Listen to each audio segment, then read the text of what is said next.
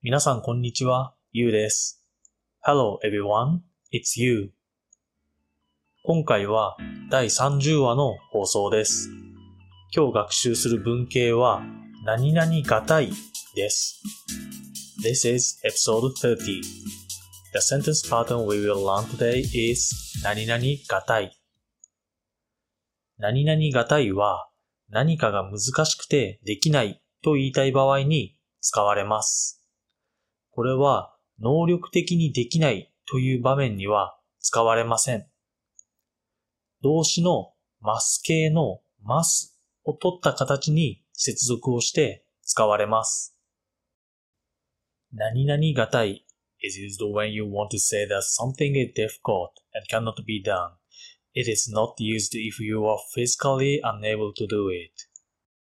It is used in conjunction with the must form of the verb without must.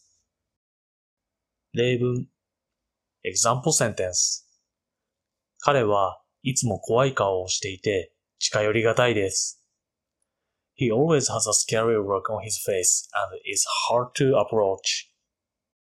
彼女はいつも嘘ばかりつくので彼女の言うことは信じがたい。It's hard to believe what she says because she always lies. 彼の提案はあまりにも一方的で受け入れがたい。His proposal is too one-sided and difficult to accept.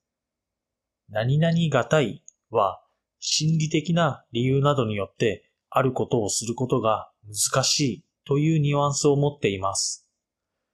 能力が足りなくてできない場合や環境などが原因でできないということを言いたいときには何々がたいではなく何々ないを使用します。何々がたい has the connotation of saying that it is difficult to do something due to psychological reasons.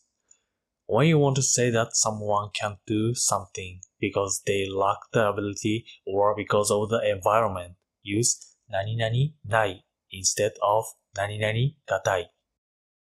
例文 Example sentence 日本語を勉強し始めたばかりなので、まだ話せない。I've just started studying Japanese, so I can't speak it yet.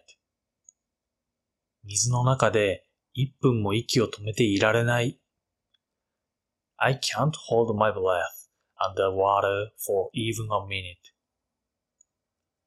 それでは、今日学んだ文型の例文を聞いて、文の意味が理解できるかを確認してみましょう。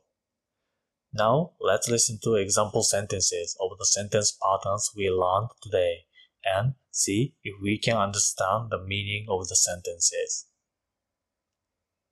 彼はいつも怖い顔をしていて近寄りがたいです。彼女はいつも嘘ばかりつくので彼女の言うことは信じがたい。彼の提案はあまりにも一方的で受け入れがたい。日本語を勉強し始めたばかりなので、まだ話せない。水の中で1分も息を止めていられない。最後まで聞いていただき、ありがとうございます。それではまた次回お会いしましょう。Thank you for listening to the end. See you next time.